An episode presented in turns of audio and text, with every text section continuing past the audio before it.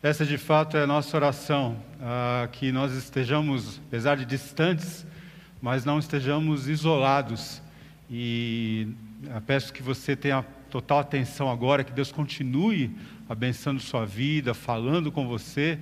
Eu vou dar o meu máximo aqui na minha atenção com você e peço que você, então, fixe ah, nesse tempo, ah, deixando todas as coisas, atenções, para que a gente possa conversar agora é, diretamente, olhando para a palavra de Deus, podendo olhar para a palavra de Deus e, e encontrar nela ah, o discernimento necessário para ah, nós olharmos para esse tempo, o tempo que temos vivido então, e ah, pensar nos céus, com os pés na terra, discernindo o tempo que estamos vivendo, o que, que Deus quer operar, o que, que Deus quer fazer por meio de nós, em nós e por meio de nós.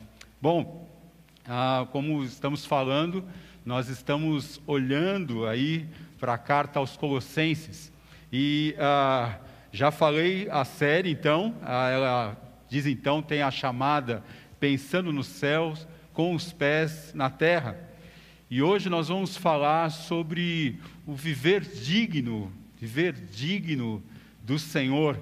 Essa é a chamada de Paulo ali. Nós vamos ver o texto ah, em Colossenses, no trecho que vamos abordar hoje.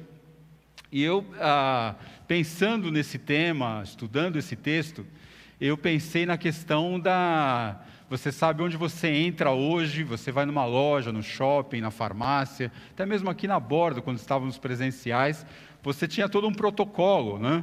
Ah, de ver a temperatura, verificar a temperatura, se está adequado, se você está com febre, enfim. E eu fiquei pensando nessa questão do digno do Senhor, ah, se por um acaso nós tivéssemos eh, como rastrear, né? e ah, numa ilustração, ah, rastreando se nós de fato tivéssemos a possibilidade de, até mesmo aí na sua casa, ter um rastreador em cada aparelho, celular, televisão, eh, computador, se eu e você temos vivido uma vida digna do Senhor. Bem, Aí já começa a passar na minha mente, na sua mente. É, é, sim, é, o censor diria que é, eu tenho vivido de forma digna do Senhor. Mas aí ah, talvez na minha mente passe, não, não, é, é, o, o censor apontaria que eu não tenho vivido de forma digna do Senhor. A questão é, é quais são as medidas de valor que vêm na minha mente e na sua mente quando pensamos, ah, ah, estou vivendo digno do Senhor, não estou vivendo digno do Senhor, o que, que nos leva a pensar, responder sim ou não? Bom, para isso, chamo você a olhar para o texto, então, agora, o texto ali de Colossenses, ah, capítulo 1, vamos manter no capítulo 1, na, nos versículos 10 e 11. Capítulo 1, versículos 10 e 11. Você pode seguir aí comigo na sua Bíblia, aplicativo, enfim. Paulo fala o seguinte, então: assim oramos para que possais viver de maneira digna do Senhor, agradando-lhe em tudo, frutificando em toda boa obra e crescendo no conhecimento de Deus fortalecidos com todo vigor, segundo o poder da sua glória, para que com alegria tenhais toda perseverança e paciência. Bem, nós até cantamos né, que Deus é bom o tempo todo, e todo o tempo Deus é bom. Olhando para isso e pensando um pouco nisso e no texto que a gente está olhando hoje, eu pensei: o cristão vive para viver dignamente do Senhor em todo o tempo. E em todo o tempo, o cristão vive para viver, viver dignamente do Senhor. Ah, é, essa é a, é a métrica, é, é, recíproco, né? Então Deus é bom porque Deus ele provê, Ele mesmo faz com que eu possa viver dignamente dele mesmo, do Senhor, em todo o tempo. Então, bem, mas a palavra, a palavra nos chama a um viver digno. Aliás, a palavra no original dá uma ideia de estado de ser, de forma que aqueles que foram feitos santos e fiéis foram unidos com Cristo, é, ganhando uma nova identidade, um novo significado, um novo sentido, direção em Cristo para viver de forma digna do Senhor. Mas, é, olhando para isso, eu e você não somos capazes por nós mesmos de fazer, de produzir essa forma digna do Senhor. Agora, é, o pior é que nós acabamos tendo a tendência, minha e sua tendência, de querer produzir isso, de querer forjar isso, forçar isso. Ah, quer ver um exemplo? Por exemplo, ah, quando eu envio, tô, ah, estou ali numa, numa mensagem com uma, uma, pessoa, uma pessoa da igreja, ah, conversando com ela pelo via zap, de repente eu acabo a mensagem e aí penso, não, eu vou escrever, amigo, então uma boa noite, abraços, mas aí na minha mente, a minha mente humana, aquela, a minha tendência humana, assim, não, mas se, se eu não falar, irmão, que Deus te abençoe, não vai ser espiritual. Percebe? É, há algum problema de falar amigo, abraço, boa noite, ou é, que Deus te abençoe, irmão? É, não tem problema. A questão é a minha motivação. O que, que eu quero produzir humanamente? Né? Quero forçar uma situação. Não, é diferente quando Deus me usa ali e fala assim, querido, olha, eu quero que Deus te abençoe de fato. Deus me utilizando como um canal ali. Então, por exemplo, estávamos conversando, por exemplo, da ceia, né? Temos aqui a ceia e, e a oportunidade do autoexame, é, pelo menos uma vez por mês. Mas é, pense só, por que esse autoexame, uma vez deixamos, às vezes é, acabamos de deixar por fazer esse autoexame, uma vez por mês só? Né? Por que, que nós não fazemos isso, por exemplo, quando estamos conversando com uma pessoa, mesmo pelo telefone, e pensamos, puxa, Deus está me dando uma oportunidade então de me examinar e ver realmente, peraí, estou falando com, meu irmão aqui em Cristo, e ele está me levando a refletir, puxa Deus, eu preciso refletir isso aqui, eu preciso, me leva a um autoexame, enfim, né? são coisas que, eh, quando eu, eu me pego, eu me vejo tendencioso a uma religiosidade, ou seja, produzir aquilo que Deus quer produzir por mim, mas eu quero produzir forçosamente, na minha própria força. Bem, aqueles irmãos, aqueles irmãos ali em Colossos, eles estavam sendo ameaçados por falsos ensinos em que para viver de forma digna do Senhor, eles deveriam fazê-lo por rituais, por regras, como eu estou falando, humanamente, forçando, dentro de uma religiosidade, ou seja, humanamente. E é por isso mesmo que Paulo, então, está escrevendo aqueles irmãos ali em Colossos. Agora, como fazer, então, para que uh, nós possamos viver dignamente do Senhor, pensando no céu, com os pés na terra, discernindo o tempo que estamos vivendo aqui? E essa é a frase que vai nos acompanhar aí uh, uh, no decorrer da nossa conversa que o viver digno do Senhor só é possível mediante a provisão e a capacitação que vem do próprio Deus, é o próprio Deus que produz em mim, é o próprio Deus então que, que me dá a capacitação e a provisão para que eu possa viver digno dele, só Ele. Então nós vamos então para isso ver aí três esferas, três esferas, três ambientes, três campos preparados uh, por Deus a fim de que o crente viva dignamente do Senhor.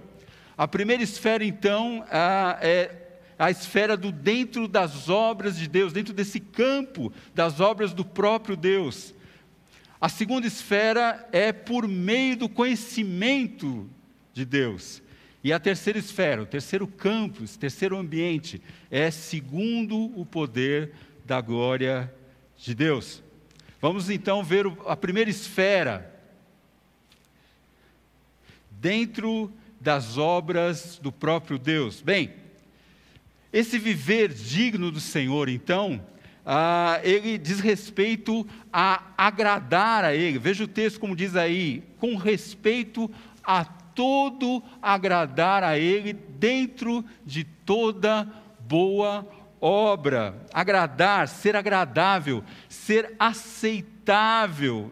É, é, interessante que essa palavra é usada somente uma vez no Novo Testamento inteiro, e é bem aí que Paulo utiliza. Bom, e ele fala que esse ser aceitável é dentro dessa esfera de toda boa obra, né? nesse ambiente da prática das boas obras. Mas aí eu, eu, eu me pergunto, então, peraí, boas obras, quer dizer, é, é, estamos falando, Paulo está falando de, de, ações sociais, de, de, coisas que eu tenho que fazer para conquistar. Não, peraí. Primeiro, para isso ficar claro e a gente ver claramente o que Paulo está querendo dizer aí, vamos ver então do que se tratam essas boas obras. Para isso, veja no contexto da carta o contraste dessas, dessas obras. Veja lá.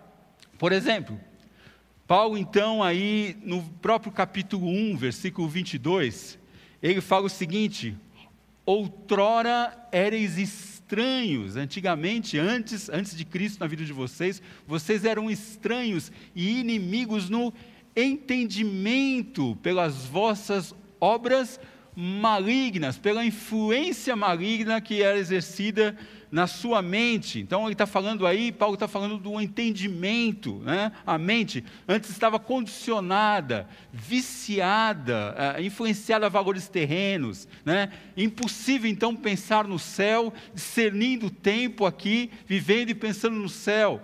A, a, nós só enxergávamos então nós, o que nós víamos na terra, né? sem discernimento, sem sabedoria espiritual. E aí o link com a pregação anterior, Marcos Barbosa, de nós, da necessidade de transbordarmos né, de todo o conhecimento da vontade de Deus, ah, do discernimento e sabedoria espiritual. Então nós só enxergávamos o que nós víamos.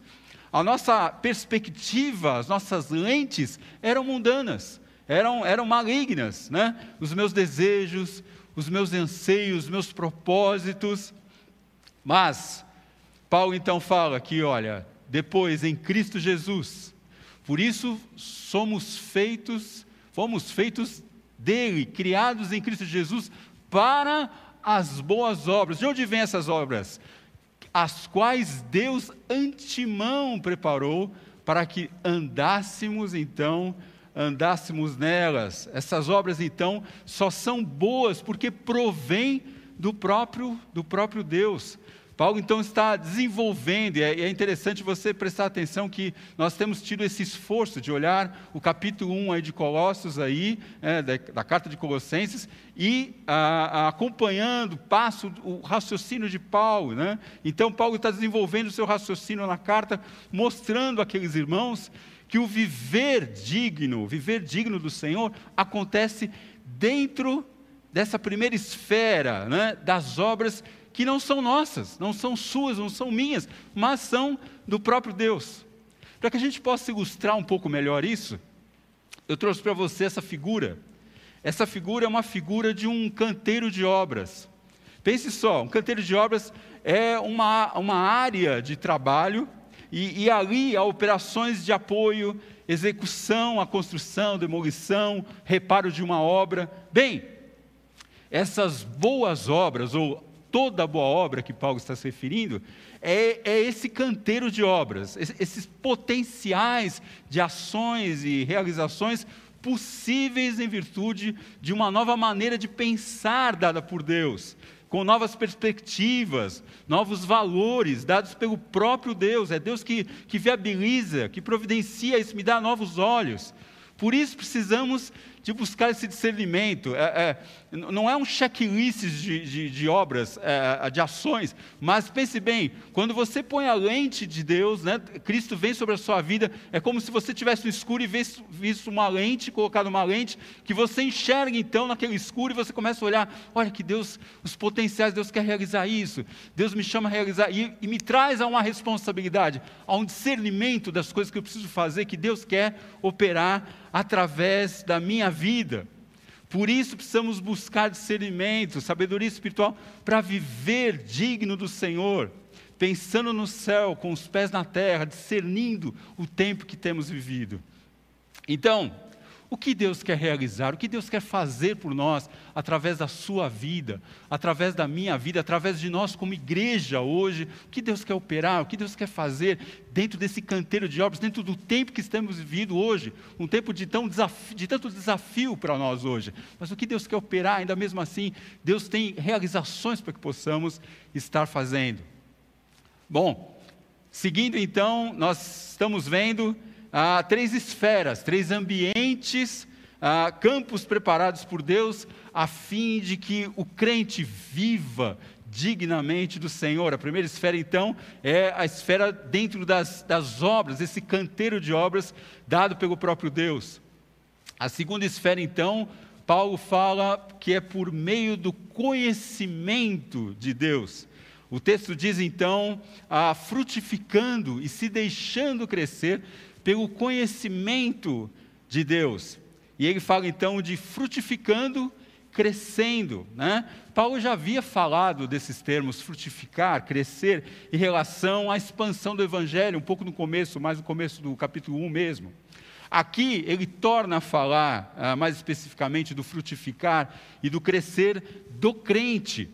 Frutificando, indica a produção de frutos, sendo um processo contínuo. Aí você tem aí o tempo presente numa voz ativa, esse, esse, então esse processo de frutificar continuamente. Paulo fala então se deixando crescer, né? é uma voz média, ou seja, que ações que o crente efetua nele mesmo. Né? Poderíamos falar então frutificar e crescer, frutificando como se fossem ações externas do crente. E a se deixando crescer, como se fossem ações internas, frutificando e se deixando crescer. Mas em que? Como? Aí Paulo fala, pelo conhecimento de Deus. Então, esse frutificando e se deixando crescer diz respeito ao conhecimento por meio do relacionamento com o próprio Deus. Então, esse conhecimento não é um conhecimento de informação, mas é um conhecimento prático, é um conhecimento relacional com o próprio Deus que vai propiciar esse frutificar contínuo e esse se deixar crescer. Paulo então está dizendo que o viver digno, o viver digno do Senhor, acontecerá dentro dessa esfera, desse ambiente de conhecimento contínuo e cada vez mais profundo e íntimo com o próprio Deus.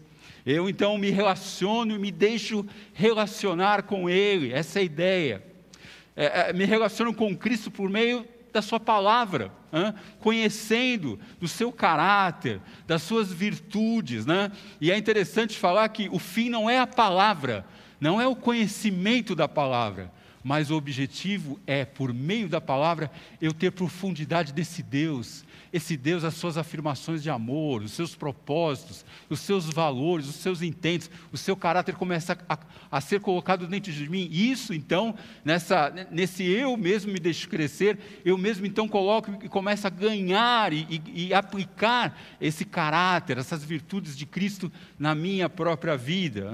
Quem Ele é, de quem eu era e de quem eu sou agora nele. E para ilustrar também um pouco sobre isso que estamos falando, do que Paulo está tentando nos mostrar, ah, podemos exemplificar por meio uma, de uma célula do corpo.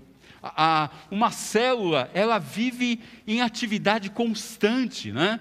E ela vive em atividade constante porque ela está, de qualquer maneira, ligada ao cabeça, ao cérebro, à cabeça, e também ela está ligada, não tem como a célula dentro do corpo, ela está ligada junto das outras células do organismo como um todo, gerando transformação e crescimento. E eu quero que você pense nisso como o Evangelho. Como crente, o Evangelho, a igreja, não, não dá para você desassociar uma coisa da outra. Ah, ah, o crente está ali dentro, ah, dentro da igreja, recebendo do Evangelho, se alimentando, se relacionando com o próprio Deus, e ele está crescendo, mas ele também está frutificando, né? como a célula. Ela está dentro do organismo ali, se o corpo está crescendo, ela está crescendo junto. É, é, é, é uma coisa está ligada à outra. E nós vivemos um tempo tão difícil hoje, que a, as pessoas estão sendo tendenciosas a ficarem isoladas, né? a, a, deixando que a distância permita que essas pessoas fiquem isoladas. E isso está levando as pessoas no momento de olhar, ah, não, eu tenho outras prioridades. Não, eu, eu mas eu estou tendo o meu relacionamento com Deus. Eu faço minha devocional, eu, eu assisto ao culto. Mas, gente, a célula ela está ligada ao, ao cabeça, ao cérebro, mas como ela, ela não foi tirada do corpo, ela está ali se relacionando com o corpo. Nós, como crentes também, nós, nós estamos dentro da igreja, do corpo de Cristo, nos relacionando uns, uns com os outros, seja a distância ou não, nos alimentando, nos relacionando com cabeça, com o próprio Jesus. E isso isso é um organismo vivo, como a igreja é um organismo vivo, como o evangelho também cresce é, é, por nós, em nós, por meio de nós. E isso é, um, é dinâmico, é tão dinâmico como a célula no corpo, em atividade constante. E é isso que nós temos que buscar, é isso que Deus produz em nós para um viver digno dele. Bem, ah, e quero destacar, desculpa, não posso deixar de, de destacar, que essa realmente é a diferença entre o verdadeiro evangelho e a religião. O verdadeiro evangelho é essa, essa, esse, esse frutificar, essa transformação constante, esse crescimento constante. A religião é algo humana, é algo estático, é algo que o, o, o homem tenta produzir ali por rituais e regras. Não há transformação, não há mutação, é, é, não há mudança, não há um crescimento, mas só regras, rituais, coisas humanas, né? Ah, normas.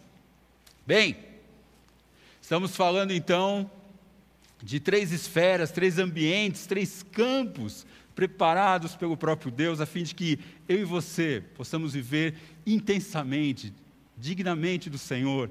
A primeira esfera, então, vimos que esse campo, aquele campo de obras, é dentro desse, das obras do próprio Deus, as obras que Deus próprio propicia, provê.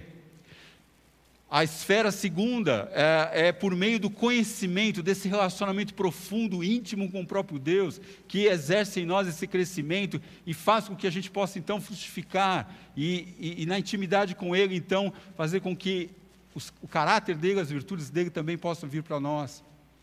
A terceira esfera, então, Paulo vai falar sobre o poder da glória de Deus. E ele então coloca ah, o versículo aí no 11, por meio do poder, sendo fortalecido segundo o poder da sua glória. E é interessante que é, quando você olha para a nossa, a nossa Bíblia no português, é difícil da gente ver a diferença dali do que Paulo está querendo falar, e a gente nota isso quando a gente vai um pouco mais para o original ali, porque as palavras que Paulo usa são palavras distintas. E para aqueles irmãos ali em Colossos, é, eles então eles entendem muito mais o que Paulo está falando ali. Por exemplo, eu tentei destacar aí a, a, pela, pela, pela nossa tela esse primeiro poder a, que Paulo fala, em todo tipo de poder, é a mesma palavrinha aí usada do dinamis. Então, o poder, ou seja, quando Paulo está falando desse, desse poder, ele está falando de todos os recursos dispostos, todos os poderes que poderiam ser dispostos. Então, ah, se você pensar no mundo grego ali, ah, eles ah, com aquele panteão de deuses, né, ah, eles tinham esse receio de que a, a cidade, a região poderia ser atacada. Então, eles adoravam vários deuses. Então, para cada deus, então, eles atribuíam um poder. Né? E aí, Paulo então fala assim: olha, o que vocês estão buscando nesses vários deuses, né? esses ídolos que vocês estão buscando, todos esses recursos, todos esses poderes, eles estão disponíveis para você e para mim. De onde? Esse poder, então, esses, todos esses recursos, eles estão disponíveis de um só recurso, de um só poder, mas não, não é um poder, é o poder. E ele fala então do poder Kratos, o poder que é acima de todos os poderes. Então, Paulo está falando para aqueles irmãos: olha, não se deixem levar pelas influências externas, dessas pessoas que estão buscando é, é, outras coisas, outras satisfações, outras capacitações em lugares distintos, porque tudo o que vocês necessitam, todos os recursos necessários, toda a capacitação, todo o fortalecimento que vocês precisam para a vida de vocês, está disposto em vocês, para vocês em Cristo Jesus. E esse vem, de fato, desse poder maior do próprio Deus, do Deus que, que é sobre todas as coisas e pode todas as coisas. Mas o texto também fala, Paulo fala sobre a glória de Deus. Ah, ele, ele, ele faz uma distinção, então, falando que esse poder, então, vem do poder do alto, do próprio Deus, e ele fala da glória de Deus, né? E eu quero é, é, especificar para você que a glória de Deus é a expressão maior da manifestação e presença de Deus. Veja só, se olharmos para hoje, numa aplicação hoje, as pessoas estão buscando tantos refúgios, como o Atila orou aqui, olha, as situações estão acontecendo, é, puxa, onde nós vamos buscar refúgio? É, quem será que nos dará esperança? E você vê é, tantos discursos hoje, você vê tantos empoderamentos, tantos discursos querendo mostrar que a, a fonte, né, fontes inúmeras. Então você vê é, a, a, discursos como o, o, poder feminino, ou então a, a questão da, da, da, do misticismo, ou então do poder político. Mas o mais perigoso, de certo, seria o poder religioso, em que as pessoas então tentam levar dizendo: não, é, nós somos capazes de fazer isso, não, nós vamos orar isso vai acontecer, não, nós vamos repreender isso, quando Deus então está falando que a glória de Deus, nós temos todo acesso ao poder da glória de Deus, para quê? Qual finalidade que Paulo está falando a esse poder, a esse fortalecimento? Esse fortalecimento é que nós possamos andar com toda esperança, toda perseverança, todo ânimo, com toda alegria. Veja, esse, esse, essa capacitação, então, que vem do próprio Deus, esse poder que é maior de todos, porque vem do próprio Deus que criou todas as coisas, ele então vai nos trazer, então, alegria, capacitação, longanimidade, paciência, perseverança. Para quê? Porque dentro desse canteiro de obras, daquela primeira esfera que nós vimos, isso exigirá de nós esforço, exigirá de nós determinação, exigirá de nós paciência. Esse crescimento e transformação naquela segunda esfera, naquele segundo campo, é, é, crescimento e transformação muitas vezes trará dores, trará sofrimentos. O Evangelho, então, não está, não está nos falando que os sofrimentos vão escapar de nós, que nós vamos evitar sofrimentos. Ah, não, mas o Evangelho está nos falando que Deus vai nos capacitar para que nós possamos resistir, nós possamos então perseverar diante de todas as tribulações que vamos passar. Então, por isso, terei então que ser fortalecido por esse poder do alto, pelo poder do próprio Deus. E aí ele fala com alegria. Do que Paulo está falando? Como assim sofrimento ah, ah, ah, com, com alegria? Percebe, com alegria. Paulo então está falando de uma satisfação satisfação por saber que, capacitado por Ele, eu e você estamos cumprindo a vontade de Deus, estamos realizando aquilo que Deus tem nos chamado a fazer e realizar. E então, vivendo uma vida digna do Senhor. Isso então nos dá toda a capacitação, toda a provisão para que eu e você possamos então pensar no céu, ainda que com os pés na terra, ainda com situações, tribulações, necessidades e privações, nós então podemos ser despertados, influenciados, levados, conduzidos pelo próprio Deus, capacitados e fortalecidos por Ele. O que Deus quer realizar, o que Deus quer fazer por meio da nossa vida, o que Deus quer fazer. O viver digno do Senhor só é possível mediante a provisão e capacitação que vem do próprio Deus em nós. Deixa eu orar com você nesse momento, para que possamos a, a pedir que Deus, de fato, fale conosco, faça isso, produza isso em nós. Senhor, em nome de Jesus, nós clamamos que o Senhor esteja, de fato, movendo os nossos corações. Ó Deus, fazendo aquilo que só o Senhor pode fazer, produzindo em nós esse viver digno. Deus, como vimos no domingo passado, ó Deus, Senhor, que nós sejamos transbordantes da vontade do Senhor na nossa vida, buscando todo discernimento, sabedoria espiritual no Senhor. Deus, é isso que nós queremos, nós, nós queremos viver de forma a agradar o Senhor em todas as coisas, em toda boa obra que é do Senhor, vem do Senhor. Ó Deus, nós queremos de fato, ó Deus, em nome de Jesus, Senhor Deus, cumprir a tua boa vontade na nossa vida, Senhor Deus, com todo discernimento. Ó Deus, faz isso conosco, faz isso com, com cada família que está assistindo aqui. Ó Deus, faz isso conosco como igreja, que nós, nós apesar de estarmos distantes muitas vezes uns dos outros, mas que estejamos unidos no Senhor, é, é, em comunhão com o Senhor, em comunhão com os outros, não deixando a comunhão com outros, Deus. Em nome de Jesus, essa é a nossa oração, nosso pedido, em nome de Jesus. Amém. Que Deus abençoe.